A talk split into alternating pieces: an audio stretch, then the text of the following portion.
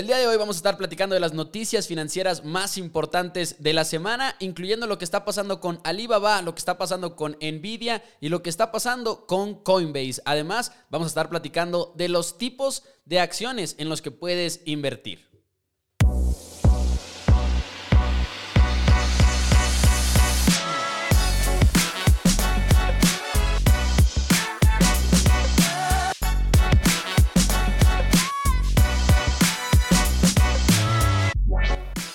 Todos, bienvenidos a Dos Amigos en Wall Street. Mi nombre es Mauricio Rodríguez, me acompaña Juan Pablo Carrillo y estamos listos para arrancar con este programa de Dos Amigos en Wall Street. La verdad es que estamos emocionados. Fue una semana en la que han pasado muchas, muchas cosas. Obviamente no vamos a poder ni siquiera hablar de todas las noticias, pero estamos emocionados porque además creo que nos ha ido bien a los dos esta semana. Juan Pablo, ¿cómo estás? Muy bien, Pepo, ¿y tú? bien, este, bien. Estoy muy, muy feliz. Este, la verdad, uff, por fin, siempre estábamos bromeando con socio y socio, con esta empresa de Alibaba, y por fin subió. Este, espero que aquí a algunos les haya servido la recomendación y hayan hecho su tarea y hayan podido invertir en Alibaba, porque pues subió, subió 9% el lunes. Sí. Y, eh, se ha mantenido estable. Y además lo mejor es que, o sea, como que mm, cuando nos, nos metimos Alibaba subió, y luego volvió a bajar y estaba básicamente en los niveles en los que habíamos entrado y ahorita ya está de vuelta con el momentum. También fue una buena semana para Rocket, JP, y una buena semana, bueno, está empezando a ser una buena semana para Rocket y una muy buena semana para Uber, que incluso publicó ahí récords de demanda en marzo. Entonces, va bien, va bien esto, creo que por eso estamos de muy buen humor. Pero JP, pues de hecho tenemos que hablar de muchas noticias. No sé si tengas algo que comentar antes de pasar a eso. Este, no, pues antes mencionar este, pues cómo subió, o sea, cómo Uber tuvo la, la mayor demanda de su historia en marzo, o sea, en tiempos pandémicos, me sorprendió cómo pasó eso, o sea... Tuvieron tanta demanda que no, no tenían conductores. Y de hecho ese ha sido el problema ahorita principal tanto para Uber como para Lyft, ha sido no tienen conductores para satisfacer la demanda. Y creo yo, y al menos cuando yo me metí a Uber fue con eso en mente, que tiene que ver el Spring Break en los Estados Unidos. Ahorita en Estados Unidos se está reaperturando mucho la economía, mucho más rápido que por ejemplo en otros países. Y estaba, estábamos viendo mucho movimiento de personas que estaban saliendo de vacaciones. Y pues obviamente cuando sales de vacaciones también Uber necesitas pues moverte, ¿no? Alrededor de la ciudad en la que estás. Y eso creo que fue parte de ello. Creo que en sí como se ha estado acelerando mucho la reapertura en los Estados Unidos, se han estado buscando muchos conductores así. E incluso Uber está invirtiendo como 250 millones de dólares en incentivos para los conductores, para que se animen a salir a manejar. Y eso es como algo que está ahorita la guerra entre Lyft y Uber de que quién está ofreciéndoles mejores bonos a sus conductores. Y aquí la cosa, la ventaja, es que Uber tiene mucho más efectivo que Lyft. Güey, sí, o sea, me impresionó, me impresionó mucho. Eh, y qué bueno que están dando estos incentivos. Y la verdad, yo sí siento que Uber va a seguir subiendo. Así es, pero bueno, JP, de hecho, ya empezando un poquito con las noticias, ¿qué te parece si nos metemos de lleno con todo lo que pasó esta semana?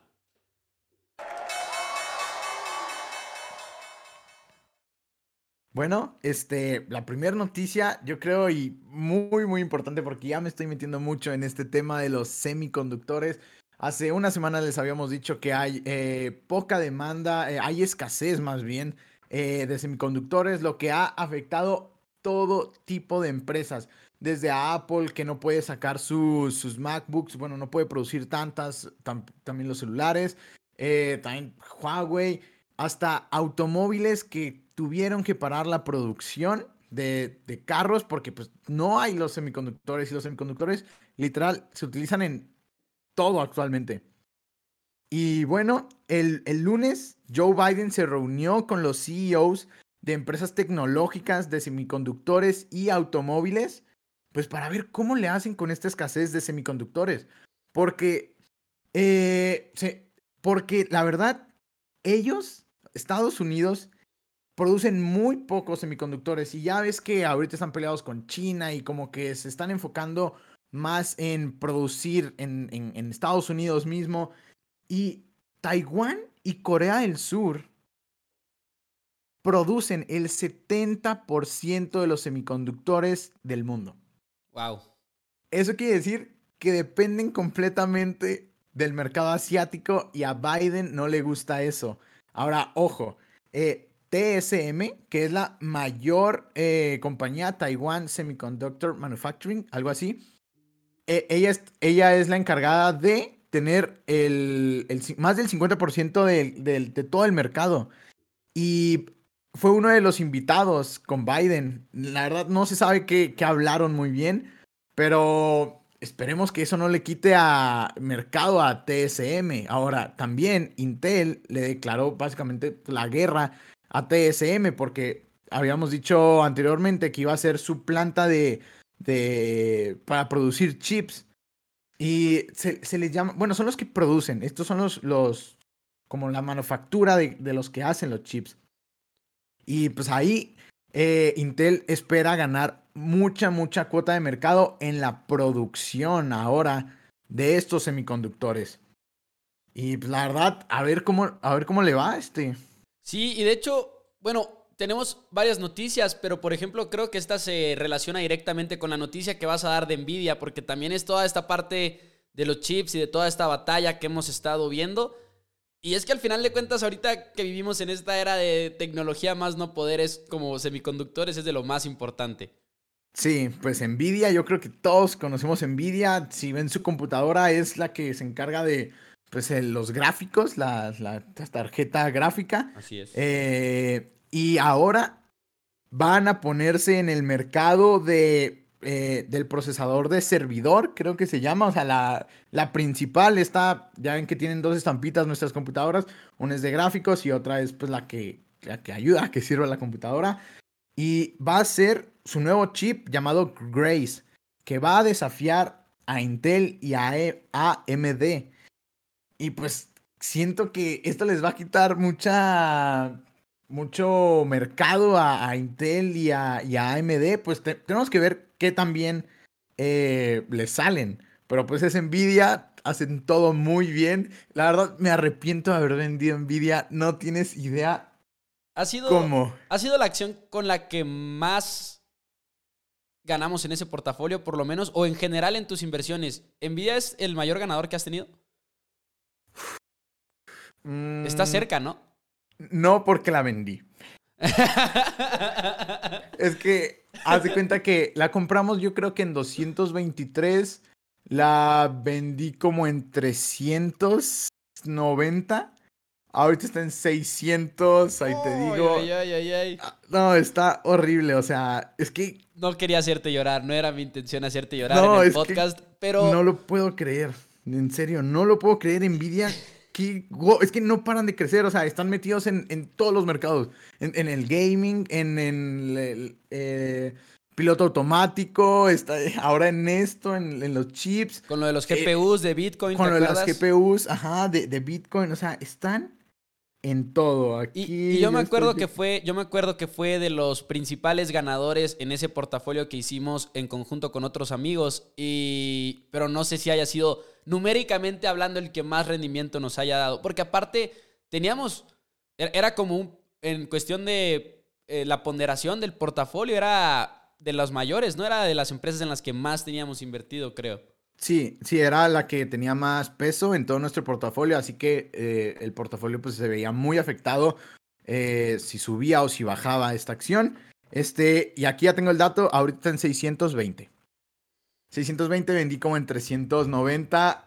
Hagan sus cálculos, o sea, pudo haber sido, pudo haber eh, triplicado el, el, el dinero con Nvidia.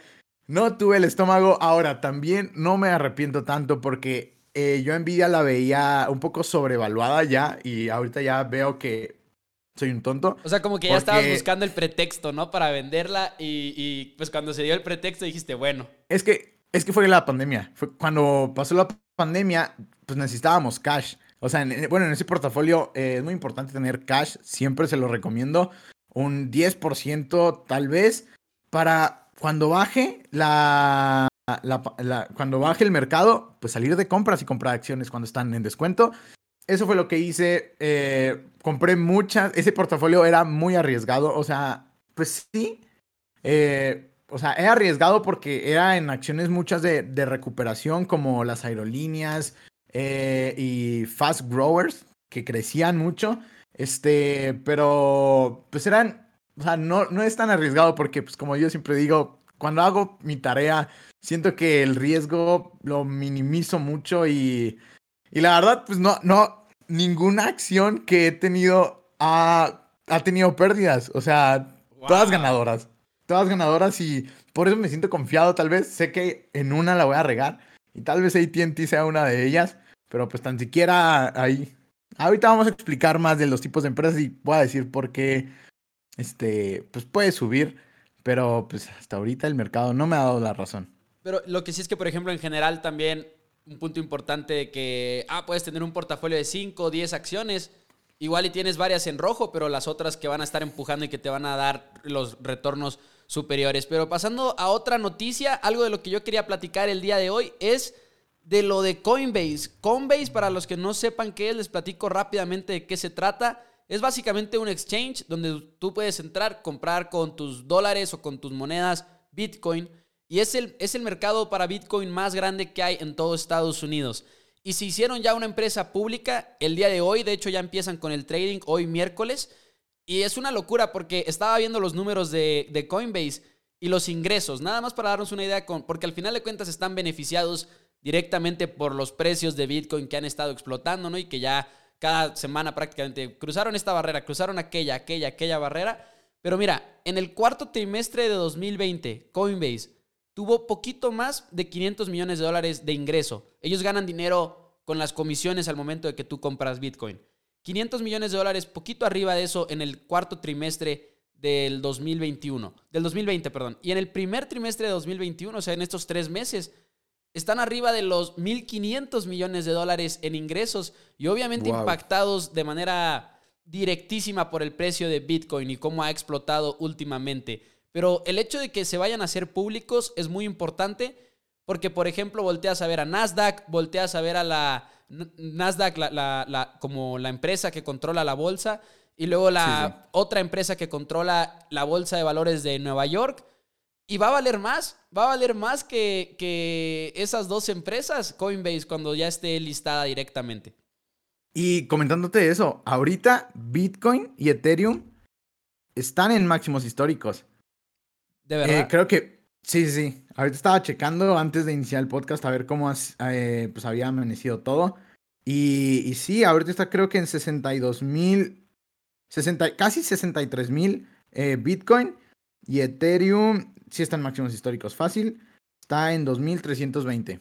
Y para que nos demos una idea, las expectativas que tienen en sí los de Coinbase es que las utilidades para estos tres primeros meses del año sean más del doble de lo que fueron en todo el 2020. Las utilidades que va a tener Coinbase. Así que por ahí lo van a estar viendo mucho en las noticias. El día de hoy empieza el trading. Dicen que va a empezar como en 250 dólares más o menos. Sí, 250. Y a ver qué, a ver qué es lo que pasa toda esta semana con eso, porque por ahí hay gente que le está apostando ya mucho. Y es una. Es un listado directo, o sea que no hay un intermediario bancario antes de que se vaya a la bolsa ya de manera pública. Ah, caray, wow, eso, eso sí no sabía. Qué, qué interesante. Pues resulta, resulta, yo tampoco lo, lo conocía muy bien, pero hasta con esta noticia. Está el IPO del que ya platicamos antes, la oferta pública inicial, que es como la tradicional, usas un intermediario, una institución financiera que te ayuda a hacerte público. Pero hay otro que es DPO, Direct Public Offering, que es oferta pública directa en vez de inicial. Y ahí es sin intermediario bancario, es básicamente la empresa le vende las acciones al público inversionista de inmediato. Wow, está. Wow. Es que ahorita me chequé, ahorita me puse a checarla para ver si ya había movimiento y, no encontré. Pero estaría bien, estaría bien como explorar las diferencias entre esas ofertas públicas y luego hacer ya hasta un episodio como que entrando un poquito más de lleno a eso, porque también podríamos hablar de los SPACs. Exacto. Sí. Los SPACs que, en resumen, digo, lo platicamos cuando vimos la noticia de Tops hace un par de semanas, pero en resumen es crear una empresa que está hecha para adquirir a otra empresa. Sí. Y bueno, yo creo que eh, hablar de, Microsoft, así rapidísimo, porque pues tengo acciones en Microsoft. Y pues compró eh, Nuance, esta empresa de que se, que se especializa en el reconocimiento de voz ellos creo que lo van a usar con un enfoque de, pues para Cortana, que es como su Siri, y para eh, las consultas médicas, como que quieren tener ya toda la base de datos, como, como se especializa en reconocimiento de voz, al parecer lo que quieren es tener toda la consulta, digamos, en una base de datos y para que sea más fácil diagnosticarle a una persona ya teniendo su información eh, pues qué, qué, es lo que necesita tener o qué tiene y así. O sea, se están enfocando mucho en el lado eh, médico y mencionar que la compraron por 20 billones y es su segunda compra más cara después de LinkedIn. Wow. Y, como dices tú, pues toda esta parte de generar sinergia, ¿no? Y el mismo proceso y que todo el proceso lo puedas controlar tú, irte integrando, irte integrando, creo que es de lo más importante. Otra noticia también que teníamos para el día de hoy, la de Amazon. Hubo mucho ruido en cuanto a Amazon esta semana debido al sindicato. Hubo unas votaciones de que iban a formar un sindicato los trabajadores de Alabama y por ahí hubo mucha controversia. Incluso se involucró Joe Biden, se involucró eh, Bernie Sanders en un momento, el, el senador de los Estados Unidos. Y hubo mucha, mucha controversia en todo este sentido. Pero es muy importante tener en cuenta como el impacto más allá de Amazon, no nada más en cuanto a Amazon, porque si se hubiera hecho el sindicato, ok, no le hubiera impactado a Amazon porque obviamente son más costos, son más beneficios para los trabajadores y demás, pero al mismo tiempo no hubiera tumbado a Amazon ni nada por el estilo y quizá, quizá ni siquiera la acción se hubiera movido tanto, porque además es para los trabajadores de Alabama. Pero lo importante de esta noticia es que sigue en declive los esfuerzos de que se hagan sindicatos en los Estados Unidos en el sector privado. Y estaba viendo incluso los números de que, por ejemplo, en 1973, 24% de los trabajadores de, Estados Unidos estaban en sindicatos y ahora en, 2010, en 2020 está en 10.8%. O sea, ha bajado drásticamente y la tendencia sigue siendo para allá. Y más ahora creo yo con estas empresas tan tecnológicas, lo vamos a seguir viendo y lo vamos a seguir viendo. Creo que fue una gran victoria para Amazon, pero además fue una gran victoria para todo el sector privado de los Estados Unidos. Y además mencionar que fue aplastante la, la votación. 71% de los trabajadores dijeron no queremos sindicato. E incluso ha generado un poquito de controversia Amazon que hasta capacitaba a los empleados para detectar Esto sí se me hace hasta descarado, güey. Pero detectar esfuerzos de organización de sindicatos y los capacitaban, les ponían videos a los trabajadores de eso y luego ya, después creo que se los quitaron por porque no creo que eso sea muy ético o muy legal, pero eso sí Amazon. Wow, ¿y sabes por qué no quisieron el sindicato? La verdad, esto es una muy, una muy buena victoria para todas las, todas las compañías, porque pues, la verdad, los sindicatos sí son pues un dolor para las compañías. Pero ¿sabes por qué eh, pues no al, pues no se hizo el sindicato? O sea, ¿por qué en sí Amazon no lo. los trabajadores de Amazon no lo aceptaron, dices tú? Ajá, sí. Pues yo creo. Igual, y esa es una muy buena pregunta. Yo creo en realidad que es un poquito por saber lo que te está ofreciendo la empresa y que la empresa te hace saber de que por qué no quieren que haya sindicatos y que igual y eso va a evitar ciertos trabajos nuevos, igual y esto aquello. Por ejemplo, Amazon siendo una empresa que abrió tantos empleos en la pandemia, abrió demasiados empleos, fue de los líderes en ese sentido. Y ahorita me parece que es el segundo empleador más importante de los Estados Unidos, Amazon. Igual y tiene que ver un poquito con eso, igual y también tiene que ver un poquito con el hecho de que si haces el sindicato aquí en Alabama, probablemente lo que hagamos es movernos a otro lado. Ok. Bueno, pues aquí ya diciendo la última noticia, sí, ¿verdad? La de, Creo que sí. pues ahora sí, Alibaba, este, bueno, mencionando a Alibaba, subió 9% el lunes después de que se diera a conocer una multa histórica que les impuso el gobierno chino eh, por prácticas eh, monopólicas. Eh, recuerden que al mercado le gusta la certidumbre, le gusta ya saber que, pues sí, le gusta la certidumbre, ver eh, cosas claras y pues ya por fin se dio a conocer de cuánto iba a ser la suma y fue de 4% de las ventas de 2019, que es demasiado, es demasiado, o sea, es increíble, pero el mercado estaba esperando que fuera de 10% de sus ventas. Hay mucha diferencia entre un 4 y un 10%. Esto obviamente, eh, pues, eh, ilusionó al mercado para que comprara acciones de, de Alibaba y además estando eh, subvaluada, bueno, según nuestros cálculos, este, pues se les hizo pues barata, se les hizo que era momento de entrar, había más claridad del futuro y además eh, Alibaba sí, sí dijo muy bien de que no, espero que pongamos esto atrás de nosotros y pues para adelante. Como que sí aceptaron su responsabilidad y como que sí dieron buenos statements de, mira al futuro.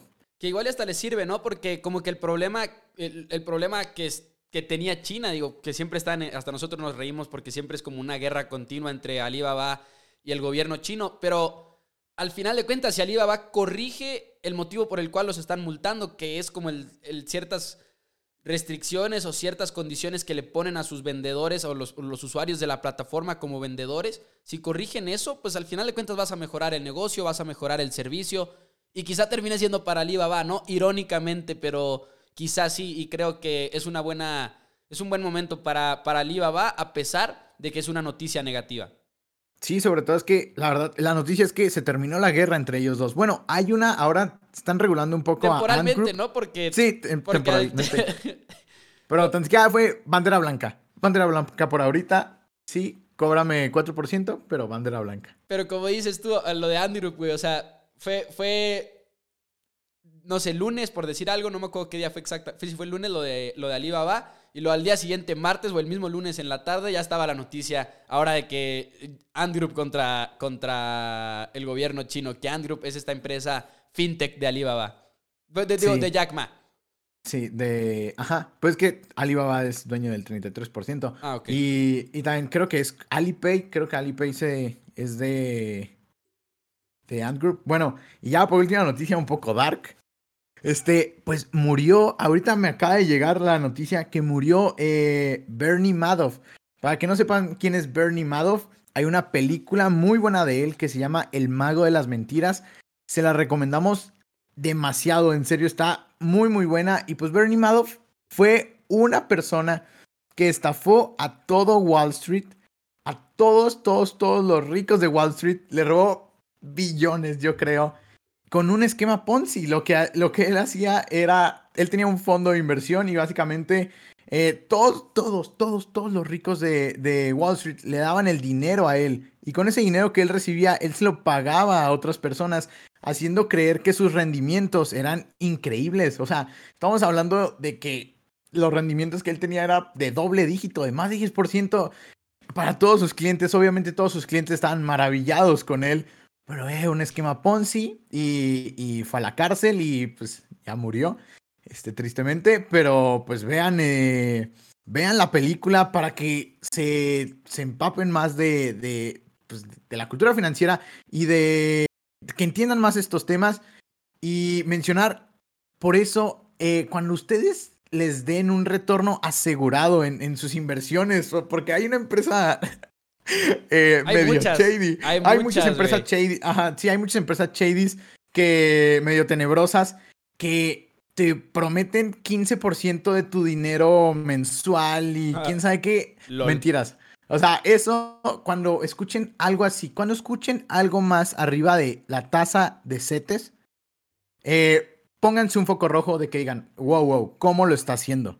Exacto, y, y, y sobre todo corran más rápido que Usain Bolt, ¿no? Salgan de ahí, escapen. Porque de hecho en Twitter hace poquito tuve esa conversación porque le di retweet a alguien que estaba diciendo eso, de que las personas que creen que un fondo de inversión te va a dar 14% mensual y pone así los emojis de los payasos, ¿no? Pero el problema es que hay pues mala información, mala educación financiera y alguien me mandó mensaje y me preguntó respecto a tu tweet de las inversiones, ¿qué pasa si me ofrecen el 5% mensual? Y le dije, pues es que tampoco tiene mucho mucho sentido. Y como lo dijo JP, lo que yo le explicaba era la parte de los, de los CETES. O sea, si te están garantizando, no te pueden garantizar de entrada. Cuando es renta variable, no te pueden garantizar nada. Si te lo están garantizando, es signo de fraude a más no poder. Porque si tú estás invirtiendo en bolsa, ¿cómo le vas a garantizar a alguien? No puedes, es completamente imposible, no tiene el más mínimo sentido.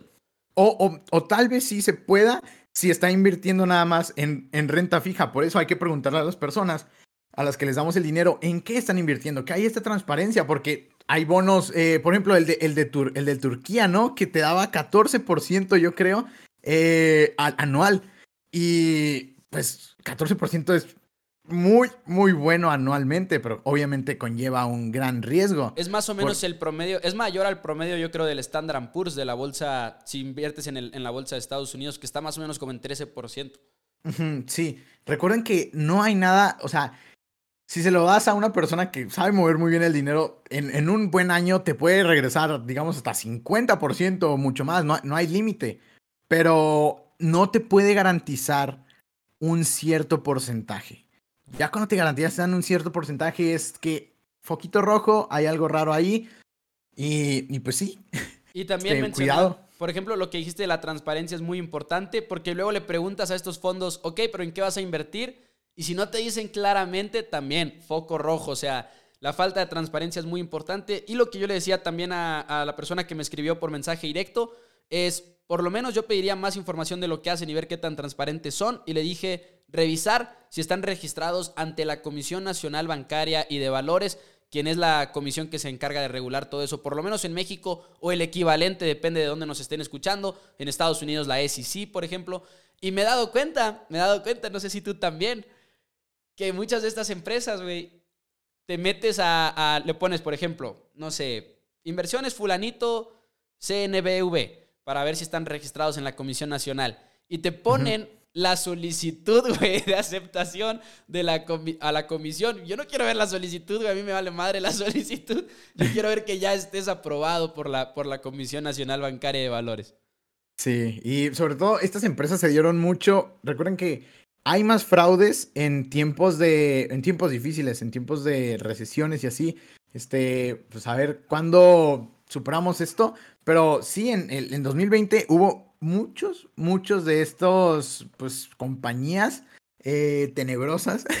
Eh, que a, mí me tocó que me llamaran de que unos jóvenes de que, ah, sí, le, le, le manejo su dinero y obviamente yo quería ver qué tanto sabían, porque yo sí, o sea, yo sí estoy informado, o sea, yo sí estoy muy informado y yo de que, no, sí. Por el morbo, güey, así de que. Sí, ajá, sí, ajá, de que yo de que, ok, dime, dime. Y luego me dijo de que, sí, nosotros invertimos en, Forex, en quién sabe qué, o sea, es súper volátil Forex y lo yo desde ahí, foco rojo. Y luego me dijo, vete a investing.com y chécate esta empresa. Y chécate esta empresa. Y luego yo, ok. Y luego hasta me dice el de que, ¿investi qué? O sea, de que haciéndome el tonto. Y luego ya chequé había subido 40% ese día y luego después, eh, yo invertí hoy ahí. Y luego de que yo, ay, cállate, o sea, qué fucking fraude. O sea, cuiden muy bien a quién le dan su dinero, por favor. Eh, y pues esa es la moraleja de, esta historia. Pero bueno, de hecho, queremos platicarles eh, un pequeño anuncio. Órgano Gold. Y acá no, así, no te creas, pero sí tengan mucho cuidado. Eh, la película que dices de Bernie Madoff se llama Wizard of Lies. Si no me equivoco, la pueden ver. Creo que está en Prime, no estoy 100% seguro. Yo no la he visto, así que me voy a llevar la tarea que nos acaba de dar JP de verla. Y me parece, son todas las noticias, ¿verdad? Sí, ya, ahora sí hay que empezar con el tema. Así que vamos con el tema del día de hoy. Y básicamente el tema del día de hoy, hemos platicado un poquito de Peter Lynch, quien es como el autor es como nuestro sensei, ¿no? Es nuestro, por lo menos es nuestro primer sensei, es, es el primer autor de inversiones, de bolsa, de acciones y demás que nosotros leímos, tanto Beating the Street como One Up on Wall Street, que son libros que le recomendamos muchísimo. Y Peter Lynch. Iniciales, como iniciales también, perdón por interrumpirte. Iniciales, yo creo que son los mejores para iniciar. Sí. Ya, continúa. De hecho, saludos a Ricky Lozano, que es uno de mis mejores amigos, y compró One Up on Wall Street, porque el otro día estábamos platicando, se motivó lo compró y espero que esté invirtiendo próximamente Ricky. Pero sí, es, es una gran introducción, lo es, y te explica todo súper, súper bien y te hace pensar en la bolsa de valores como debes de pensar en la bolsa de valores y en invertir como debes invertir en acciones. Y también te da lo que él piensa, son las categorías de las acciones que, que, que, que existen. Y nosotros usamos mucho esas categorías también y las vamos a estar platicando el día de hoy, JP. Sí, bueno, el primero, eh, pues es, bueno, te voy a decir primero los seis, los seis que hay. Está eh, Fast Growers, que son estas acciones que crecen un chorro. Y luego después Slow Growers, que son que, que crecen poquito. Y luego él le llama los Stalwarts, que son empresas que crecen medianamente. Esto, están los cyclicals, las cíclicas. Están los asset plays, que son los, pues los, eh, las jugadas de, de, activos. Y los turnarounds.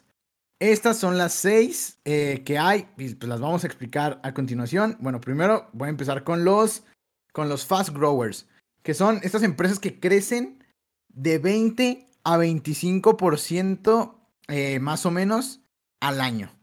Que sus, que sus ventas crecen a estos niveles. Estas creo que son las empresas que más vamos a conocer. una muy fácil, Tesla. Tesla, Google, Apple. Son empresas por lo general nuevas. Nuevas y son, la verdad, con las que se genera pues mayor ganancia.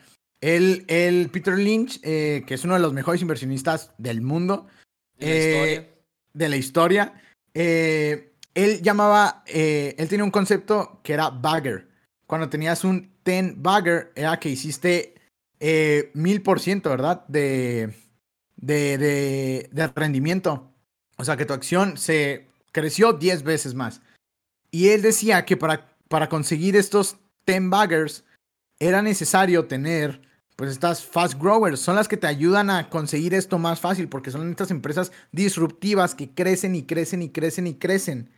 Ahora, recuerden que toda empresa, digo, toda, toda industria tiene estos momentos. O sea, siempre todas las empresas van a empezar y luego después es como una S. Van a empezar a tener un crecimiento exponencial, crecer, crecer, crecer, crecer, crecer, hasta que en un momento de su, pues de la vida, eh, el sector o esta empresa se va a empezar a, aplanar, ya va a desacelerar su crecimiento y ahora sí, es momento, ahí es cuando empiezan a soltar dividendos, dan dividendos para que se sigan quedando con la empresa y crecen muy, muy poco. O sea, este es un concepto que siempre van a ver cuando haya una, una nueva empresa en, un nuevo mercado, por ejemplo, los coches eléctricos, estamos viendo si ven toda todas las, las, empresas de coches eléctricos tienen este comportamiento. Si ven una gráfica, va a estar creciendo exponencialmente. Va a haber un momento en el que va a desacelerar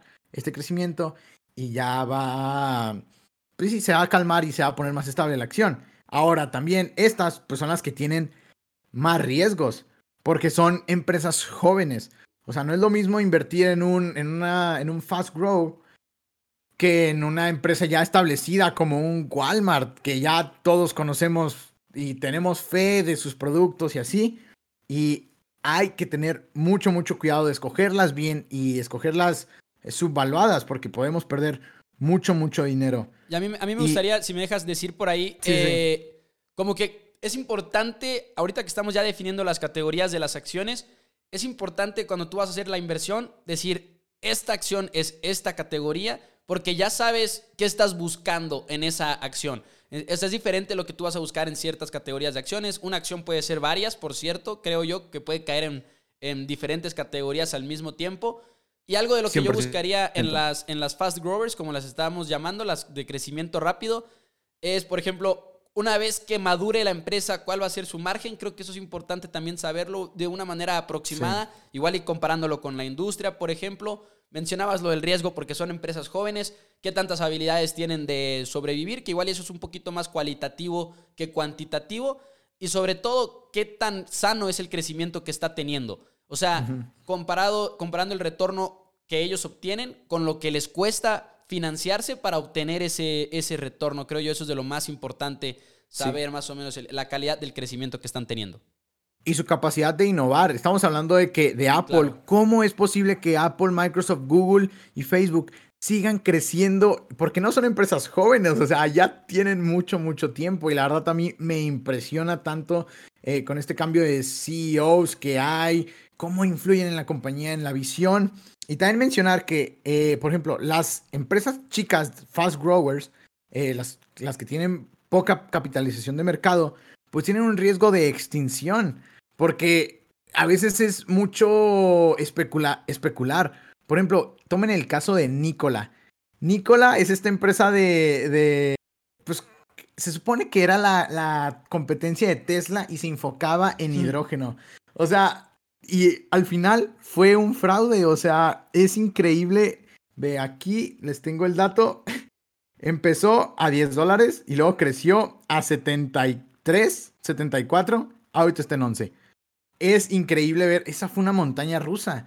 O sea, hay, hay peligro en estas empresas que crecen tanto porque no sabes si va a ser sostenible este crecimiento. Y también, entre más grande la compañía, eh, eh, es más rápida su devaluación. Por ejemplo, estamos hablando, ah, Nvidia es un excelente ejemplo de un fast grower. Si Nvidia eh, no cumple con las expectativas, se va a devaluar muy, muy rápido. O sea, va a caer su acción porque se espera mucho de esta compañía y cualquier cosa que no cumpla las expectativas le va a afectar. Así es. Y creo yo que así como hay empresas de, de crecimiento, ¿ya viste el ejemplo? Sí, sí, ya. Ah, ok, perfecto.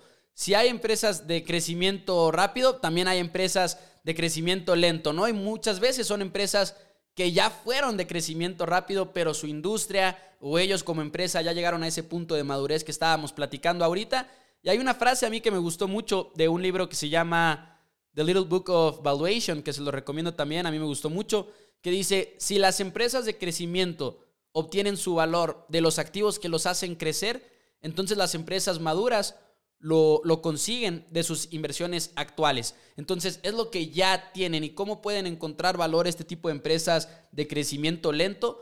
Creo yo que lo pueden hacer tanto mejorando su, su ¿cómo decirlo?, su operación, o sea, todo lo que es operativo, mejorar lo que es difícil de lograr, por cierto, es muy, muy difícil de lograr, que es básicamente mejorar lo que ya tienes. Y luego también en sentidos de financieros, de decir, ok, vamos a mejorar nuestros problemas financieros en cuestión de cómo puedo hacer que me cueste financiarme menos, igual y conseguir mejores tasas para préstamos, igual y, no lo sé, mejorar tu costo de capital, ¿no? Como se le llama. Y también, ¿qué tan probable, en mi opinión, esto es muy importante para las empresas de crecimiento lento, qué tan probable es que cambien de directiva? ¿Y por qué lo digo? Porque igual y si entra un nuevo CEO, un nuevo CFO, empiezas a ver un poquito más de innovación por parte de la compañía y empiezas a ver que tomen decisiones diferentes. Pero e, eso a mí me parece importante. ¿Qué tan probable es que cambien los, los directivos de esas empresas que ya se convirtieron en empresas de crecimiento lento? Lo que sí hay que comentar también es que igual y ya no tienen mucho crecimiento de capital, o sea, igual y no va a crecer mucho el precio de la acción. Pero lo que hacen estas empresas, ya cuando llegan a este punto de crecer de manera lenta, es empiezan a pagar dividendos importantes, dividendos importantes, dividendos importantes, y eso es algo que siempre vamos a ver con las empresas de, que no tienen ese crecimiento rápido. ¿Por qué? Porque de esa manera atraes a los inversionistas. Igual y ya como inversionista no estás buscando que se aprecie mucho la acción, pero estás buscando ese rendimiento que también te va a dar el dividendo que te van a estar pagando. Que muchas veces no quieres que te paguen un dividendo porque quieres que sigan creciendo, pero no significa que esté mal invertir en una empresa que te pague un buen dividendo, así como no significa que está mal que la empresa te pague el dividendo. Sí, depende mucho de, las políticas de la empresa y de tu perfil de como inversionista. O sea, a veces te puede convenir eh, una empresa que te pague mucho, mucho dividendo. Y sobre todo, es que recuerden que las utilidades, las utilidades que tiene una empresa o se reinvierten en, en la empresa o se dan como dividendo. Y lo que se da dividendo le conoce como el payout ratio. ¿Cuánto de las utilidades se le dan a los accionistas para tenerlos eh, contentos y que sigan invirtiendo en la empresa? Pero recuerden, por ejemplo, en los fast growers es muy raro que den dividendo. Por lo general, Facebook, Alibaba, eh, todas estas empresas eh, no dan dividendo porque todo, todo el dinero lo vuelven a meter a su misma compañía porque saben que va a tener más crecimiento. Claro, y ahí también entra mucho la parte de la directiva, ¿no? Yo creo que la directiva tiene que ser muy inteligente y el CFO, el mero mero de las finanzas, de decir, mi trabajo, el trabajo del CFO es darle el mayor rendimiento a los inversionistas. Y ahí es donde tienen que saber muy bien qué tipo de empresas son, en qué categoría caen y saber si yo le voy a dar más valor a los inversionistas pagándoles las utilidades en forma de dividendo o bien invirtiendo en otras partes, que por lo general las empresas de crecimiento lento van a pagar los dividendos y las empresas de crecimiento rápido que decíamos ahorita probablemente no te paguen el dividendo. Es una de las tendencias principales. Por ejemplo, Berkshire Hathaway de Warren Buffett, del gran, épico, increíble Warren Buffett, no paga dividendos y se supone que nunca va a pagar dividendos, que el día que pague dividendos va a ser muy épico, porque va a ser como la primera vez que, lo haga y todos nos vamos a volver locos. Pero eh, también algo que quería decir de las empresas de crecimiento lento es que crecen poquito más rápido que la economía en general, que se mide básicamente por el Producto Interno Bruto. Ok. Eh, ¿Y las, las Stalwarts? Las Stalwarts sí me gusta que las vayamos a mencionar de manera pegada porque son básicamente lo mismo, son prácticamente iguales. No crecen tan lento como una empresa de crecimiento lento, pero no crecen tan rápido como una empresa de crecimiento rápido. Y se le llama Stalwart por esa misma razón. Y creo que también son similares en la parte de los dividendos que paga la compañía, ¿no? Porque también están pagando dividendos y ves empresas igual, que en un momento fueron de crecimiento rápido, pero que ya no lo son. Coca-Cola en un momento de seguro creció a un nivel exponencial cuando empezaron a ver qué tan buen producto era Coca-Cola, cuando empezaron a expandirse a otras economías y todo a otros mercados, otros países, pero ahora en todos lados se vende Coca-Cola y es difícil para ellos generar valor de esa manera. Claro que ahorita Coca-Cola pues es una empresa dueña de miles y miles de marcas, ¿no? O sea, no es nada más el refresco que nosotros conocemos como Coca-Cola, pero es una empresa en sí que ya es un poquito más madura y que la mayoría del rendimiento quizá te lo da en forma del dividendo. Sí, bueno, ahora sí ya pasando a, las cíclicas, pues las empresas cíclicas, como su nombre lo dice, dependen de, un ciclo. Por ejemplo, estas no son ni eh, con crecimiento acelerado ni, ni poco crecimiento. Estas son cíclicas que se enfocan básicamente en... Dependen de temporadas. Por ejemplo, lo voy a poner muy fácil, una, una nevería. En, en, invierno, pues le va a ir muy mal. A comparación de, bueno, no tanto, bueno, depende del clima donde, depende del clima de donde, de donde esté, pero en verano es cuando estas empresas se ven muy, muy beneficiadas. Un, otro ejemplo eh, es los grupos aeroportuarios o las mismas aerolíneas que como me encantan los grupos aeroportuarios, fue donde más invertí porque pues estaban, es que los balances de los grupos aeroportuarios, estaba tan sana la compañía, tenía tanto cash, todo, todo, o sea, bueno, me desvío, pero, pero estos grupos aeroportuarios, y además son monopolios los grupos aeroportuarios, bueno, eh, pues se ven beneficiados cuando la gente va de vacaciones, o sea, en un momento y lo pueden ver perfectamente eh, en, la, acción. Si quieren, pongan en, Yahoo Finance eh, GAP, G-A-P, ah, no, O-M-A-B, OMA, y vean cuál es su comportamiento. O sea, en serio, se ve tan chistoso de que sube, baja, sube, baja, sube, baja, con una tendencia alcista. Pero ahí está, o sea, son estas empresas que van a subir en una temporada y van a bajar en una temporada. Y ahora Peter Lynch hace mucho énfasis en saber cuándo comprar estas, estas cíclicas. Porque de hecho ayudan mucho, las cíclicas son las más beneficiadas cuando hay, después de una recesión. ¿Por qué? Por ejemplo, después de una recesión, eh, la gente se compra un carro, la gente va de viaje. O sea, es algo que va a afectarles a las cíclicas y va a hacer que crezcan, porque, por ejemplo, ahorita en esta situación actual, pues la gente siento que está cansada y, por ejemplo, en Estados Unidos, eh, yo creo que en verano no tienes la idea de la gente que va a viajar. Estoy muy, muy seguro que todo va a estar llenísimo, las, las aerolíneas les va a ir súper bien, o sea, va a ser la reapertura en Estados Unidos y por lo tanto va a tener un gran impacto en la economía mundial. Y es muy importante que estas empresas cíclicas las compren cuando están subvaluadas, porque estas no van a seguir creciendo y creciendo y creciendo como las fast growers. O sea, no, tienen un tope porque pues, son cíclicas.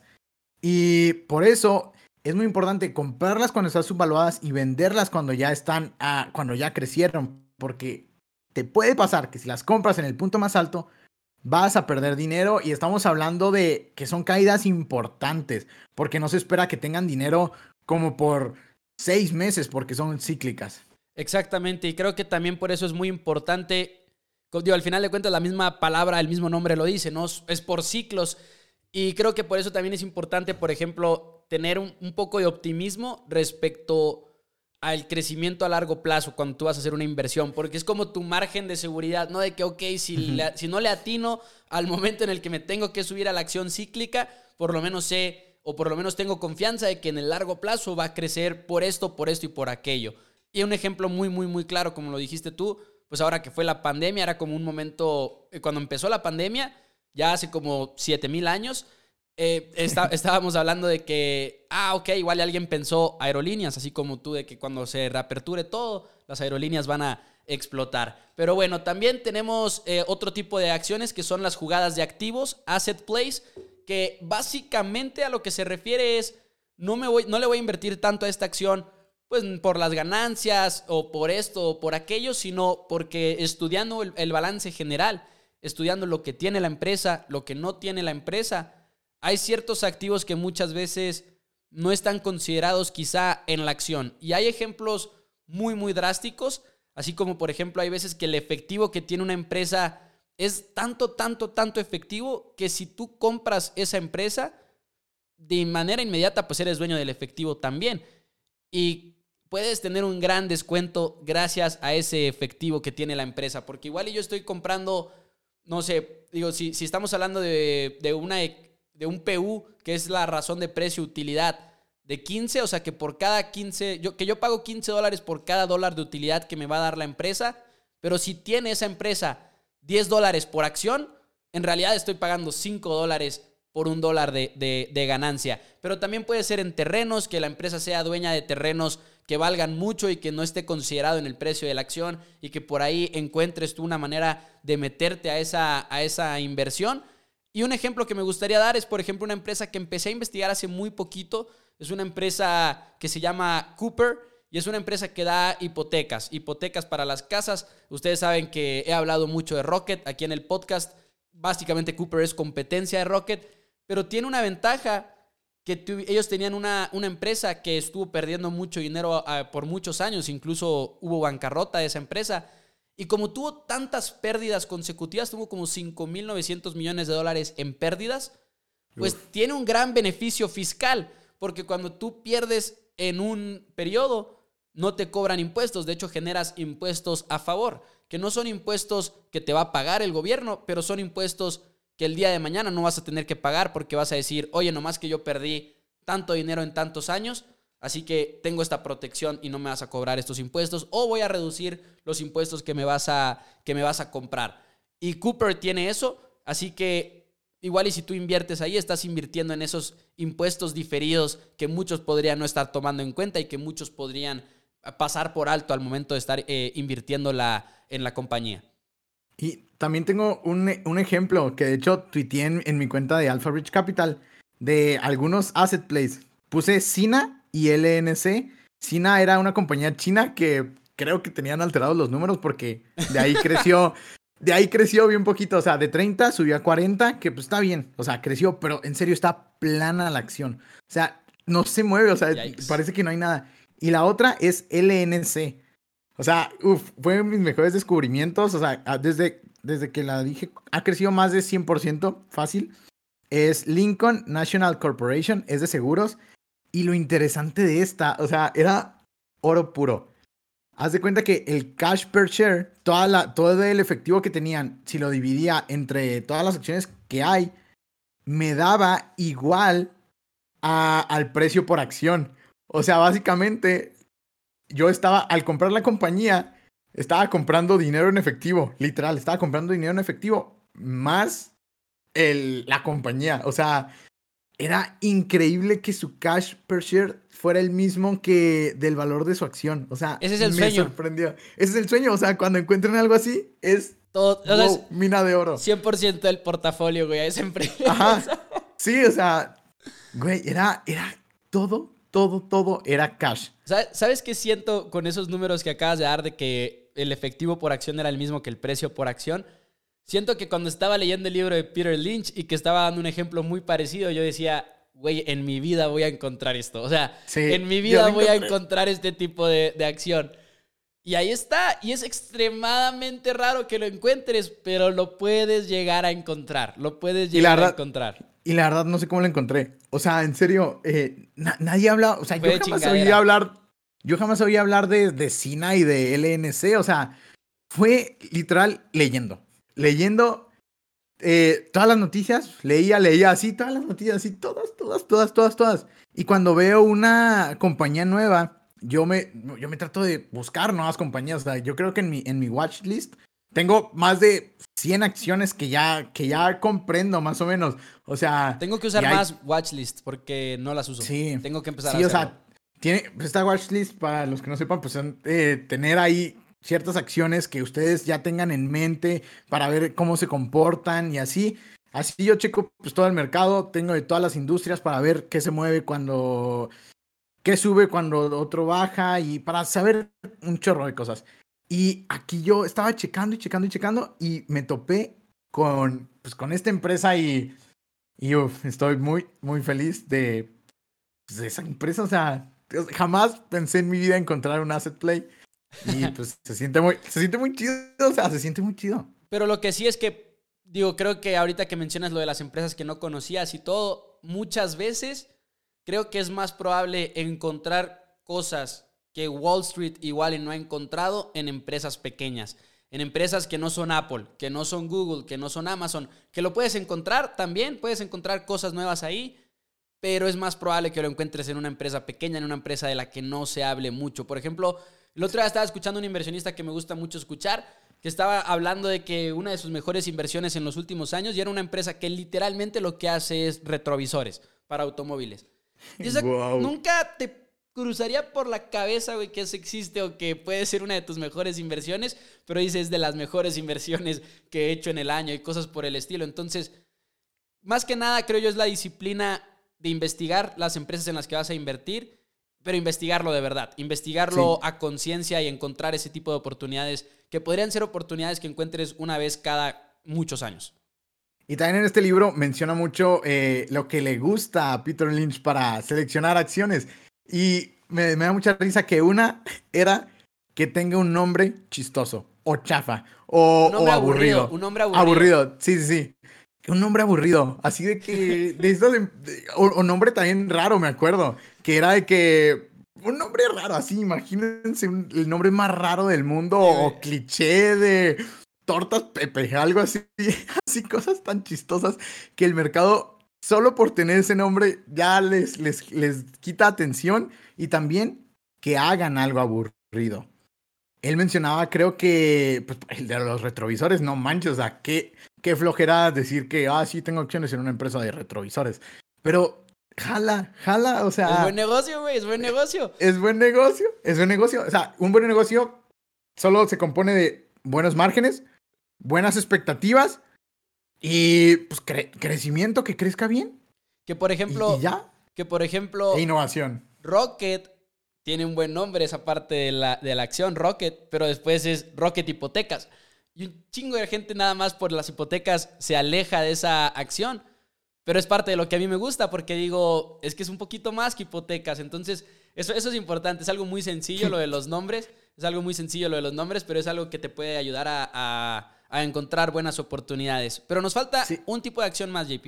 O algo Sí, bueno, Perdón. sí, time, hablando de, de, de, empresas no tan conocidas, por ejemplo, mencionando Banregio, mi Banregio. Banregio hermoso. este, que me patrocinen. este, no te creas. Pero Forbes, creo que ayer o antier sacaron una lista de los mejores bancos por país, junto con Estatista. Eh, ¿Cómo sellaron? O sea, sellaron de por atención al cliente por un chorro de cosas. Ya no me acuerdo la verdad, pero eh, Forbes hizo la lista. Y Banregio quedó en segundo de México. El primero, obviamente, BBVA. Que BBVA yo creo que todos tenemos BBVA, o sea, su aplicación, o sea, son unos cracks. respetos, güey. O sea, son unos cracks, pero pues van regio. O sea, con esas dos. Y ya, pues terminó el comercial. Este, bueno, ahora sí, las últimas, cierras las últimas. La última ya. Eh, es el turnaround. ¿Qué, ¿Qué quiere decir esto? Son, estas no son ninguna de las anteriores. Son empresas que les ha, ido mal eh, y hay algo que cambia, que cambia todo y empiezan a ir para arriba. Son, pues básicamente son empresas que, pues sí, que van para abajo y de la nada algo cambia, eh, un nuevo directivo, eh, una nueva tecnología que implementaron, una reestructuración, también cuando están a punto de irse a la quiebra, pues básicamente, ay, las aerolíneas tenían que quebrar, pues en casi todo el mundo quebraron, y pues las de Estados Unidos no quebraron por una sencilla razón, porque les dieron dinero, imprimieron dinero y, y le dijeron, tengan, sálvense, y solo por eso, o sea, solo por eso subieron. O sea, desde que anunciaron ese paquete de estímulos, subieron y subieron y subieron, la rescataron. Que pues está bien, o sea, X, este, pero pues, pues hay unas empresas que no la rescataron. Este. Pues, y muchas, muchas veces se quejan de eso de, de, que el gobierno salva compañías, pero. Sí, pues, o sea, es que rescató se enfocó mucho en las empresas súper grandes y no se enfocó en las empresas chicas. Y pues, ¿por qué hacen esto? Pues porque, pues al parecer las empresas grandes pues dan más empleos y, pues mantienen la economía más. Pero pues son estas empresas que pasan este cierto tipo de cosas y empiezan a subir. Que yo creo, un ejemplo muy claro fue Viacom. O sea, Viacom empezó a caer, empezó a caer. Pasó esto que sacaron Paramount Plus y pues ya hablamos de lo que ha pasado con Paramount, que ya está otra vez en 40, ya están en, una evaluación normal, pues para, para mi gusto, porque yo puse que en tres años iba a tener un precio objetivo de 55 dólares. Y es lo que yo espero de ATT, porque ATT ya no ha crecido, o sea, la verdad, ATT ya no ha crecido, tiene muchos, muchos problemas con la deuda. Y yo sé, bueno, yo pienso y espero que, que le vaya bien, por ejemplo, por eso estuve muy atento con Godzilla contra Kong. Le fue muy bien. Y pues es parte de Warner. Y Warner es, es bueno, ATT es dueño de Warner, para, para quien no sepa. Y pues ahí yo estoy checando todas las noticias de, de ATT. y, las reseñas de Godzilla contra Kong. El chiste es que vendieron. pero, pero sí fue la, la, la más taquillera de, de toda la pandemia. Gracias a, los chinos. No la he visto, por cierto, pero bueno. Creo que los turnarounds son de las empresas que también más retorno te pueden dar. O sea, si la tienes al turnaround es de las que más, más te puede generar utilidades en tu portafolio. Y que crecen súper rápido porque eh, los turnarounds lo que tienen es, eh, alguien lo checa, alguien invierte en ellos y cuando una institución invierte en ellos, como que ya se prende el foquito de todos y lo, no manches, tenemos que invertir en esta antes de que sea muy tarde y ¡pum! crecen muy, muy rápido.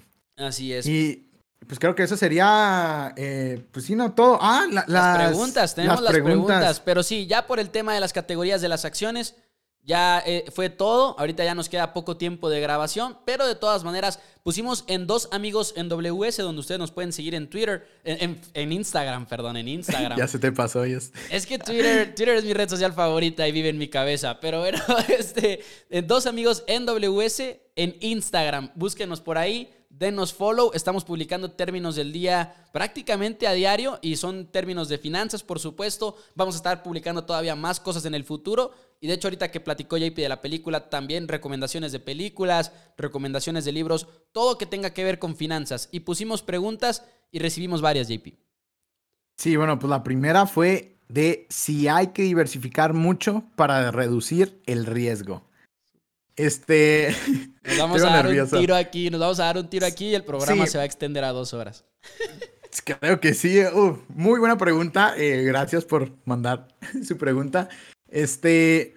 La verdad, para reducir el riesgo, sí hay que diversificar. Es cierto. Y se supone que para reducir completamente. Bueno, cada empresa tiene su riesgo.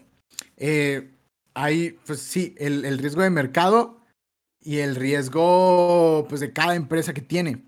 Entonces, para quitarle este riesgo de, por ejemplo, si tú inviertes en el sector tecnológico, quieres tener también en un sector, eh, no sé, automotriz o hay muchos sectores de energía y así. Es muy importante estar expuesto a varios, a varios sectores y para esto es la diversificación, porque cuando uno sube, uno baja y para esto es la correlación.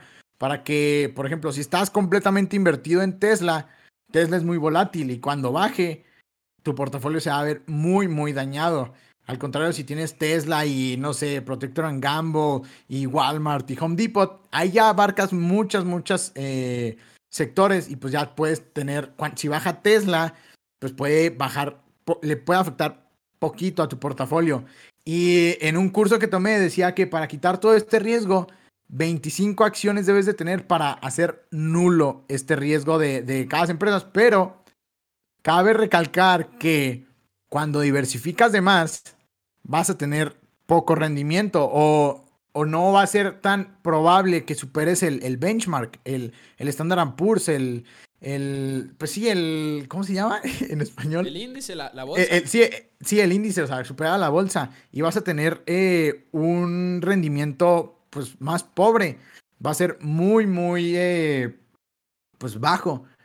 Pero, y los, los grandes, los grandes, grandes, o sea, como... Warren Buffett. Ajá, sí, Warren Buffett, Mark, Cuban.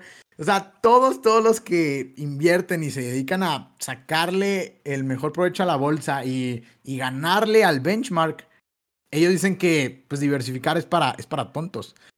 Este... Y dicen eso, creo que dicen eso, y la verdad es que poco a poco yo he empezado a tener un poquito más de, de fe en esa filosofía de que no, no, de no diversificar o, no diversificar tanto. Y, tanto, sí. Y vamos a tener que hacer un programa completo con este tema ¿eh? algún día, porque es mucho, muy extenso y ahorita se nos está terminando el tiempo, pero yo sí diría que no hay que diversificar mucho, porque no estás, dejas de invertir en lo que conoces. Y creo que es nuestra ventaja como inversionistas pequeños, individuales, invertir en lo que conoces y poder sacar ventaja de esas oportunidades. Y creo que aunque estás teniendo un poquito más de riesgo, te puede resultar en muchas mejores utilidades en el, en el largo plazo. Si estás muy convencido de una acción, dejarte caer con esa acción, porque al final de cuentas estás invirtiendo en lo que conoces. Y creo que ese conocimiento puede ser la mayor reducción del riesgo que puedes tener. Y si quieres diversificar, pues compra un ETF, que son expertos en hacer eso, un ETF y, hasta el Standard Poor's. Invierte en la bolsa como un índice, güey. Ajá, en, un índice. Eh, y yo creo que es, o sea, todos sí tenemos que tener, o tan siquiera en un perfil más, más moderado, sí tienen que tener mucho en un índice. Ya si quieren, pues, si, se sienten más seguros, más, más cracks, este, más confiados, ya inviertan en, puras acciones. Por ejemplo, yo, yo invierto en puras acciones, o sea, yo no invierto nada en índices. Eh, a veces sí me beneficio de los ETFs, que pues ayudan mucho. Y mencionando, o sea, también el Standard Poor's no está tan diversificado como quien dice, o sea, sí, pero el peso que tiene eh, Google, Facebook, eh, Microsoft es creo que más del 25% en, en unas cinco compañías y, son, y recordemos que son 500. Así es, pero gracias a Luisa por la pregunta y también teníamos la pregunta de cuántas veces va a decir Juanpi 100%, esa no la quería leer JP, pero al final de cuentas creo que no lo dijiste hoy, entonces... Y última, un saludo a Luisa. Última pregunta que este igual y también lo vamos a tener que atender después un poquito más a profundidad, pero dice, hablen de las tarjetas de crédito para los jóvenes. Ya para quizá acabar el programa un poquito más rápido y luego nos metemos más a fondo en otro programa a esta pregunta porque es una muy buena pregunta de parte de Valentina. Creo que lo más importante como jóvenes es empezar a hacer movimientos, empezar a darle actividad a tu cuenta bancaria para que te ofrezcan esa primer tarjeta de crédito. Y luego te dan esa primer tarjeta de crédito y todo, todo, todo, todo, absolutamente todo lo que compres, todo lo que pagues, lo pagas con esa tarjeta, la pagas a tiempo para ir generando un historial crediticio y que te vayan, que te vayan dando y dando más créditos en el futuro. Sí, también mencionar que, bueno, hacer el historial crediticio desde los 18 años es lo más importante. O sea, ya tienes 18 años, saca tu tarjeta de crédito. Que también va a ser difícil porque muchos bancos, pues no, es muy difícil que. Creo que el 50% de México tiene una tarjeta de crédito. Porque pues los bancos no, no dan tarjetas de crédito. Están estos que yo he utilizado, Nu. Eh, es un banco o es un neobanco. Utilicen Nu, descarguen la aplicación, es muy fácil. Son, te van a dar una tarjeta de crédito de creo que mínimo 2.500 pesos, pero pues te la van a dar para que vayan construyendo su historial crediticio. Hay estas, eh, también creo que Story. Hay una, hay una tarjeta de crédito que es Story, que te da una tarjeta, eh, pues sin, sin verificar tu historia, tu buró. Y pongan estas, descarguen estas aplicaciones y, y soliciten su tarjeta de crédito. Y también, si, también hay tarjetas prepagadas, que básicamente creo que eh, en Hey Banco eh, tú les das cierto dinero, digamos 5 mil pesos, y entonces tú vas a tener que, tú vas a tener de disposición lo que das. O sea, básicamente tú vas, les vas a dar el, el dinero y tú de límite de crédito vas a tener ese, ese límite de crédito que diste, pero la vas a seguir pagando normal, como si los 5 mil pesos que, o el dinero que tú diste, no los hubieras dado. Y pues también eh, es muy importante, o sea, es algo que tienen que hacer desde los 18 años, ya sacar una tarjeta de crédito y como dijo Pepo, no usar las tarjetas de débito, o sea, no usar las tarjetas de débito, siempre utilicen las tarjetas de crédito porque es, es mejor, o sea, hasta te financias, hasta te dan puntos, y pues yo creo que eso sería todo. A menos que sean compradores compulsivos, entonces cuidado con el crédito, güey. Cuidado con el crédito porque te puedes meter en muchos, muchos pedos. exacto, exacto. Pero hay que tener mucha disciplina en las tarjetas de crédito, pero sí, son, son lo mejor. O sea, todos deberían de tener tarjeta de crédito. Y pues yo creo que ya sería todo. Por favor, síganos en, en Instagram, en dos amigos en WS. Y pues espero que les haya gustado mucho este episodio. JP, pues muchas gracias. Nosotros nos escuchamos el próximo miércoles, como lo dijo JP. Sigan dos amigos en WS en Instagram. También asegúrense de suscribirse en Spotify, en iTunes, donde ustedes estén escuchando este podcast. Y por favor, dejen una reseña de ser lo posible. Recomiéndenselo a sus amigos. Nosotros nos escuchamos el próximo miércoles. Los invitamos a que empiecen a invertir. Muchísimas gracias. Somos dos amigos en Wall Street.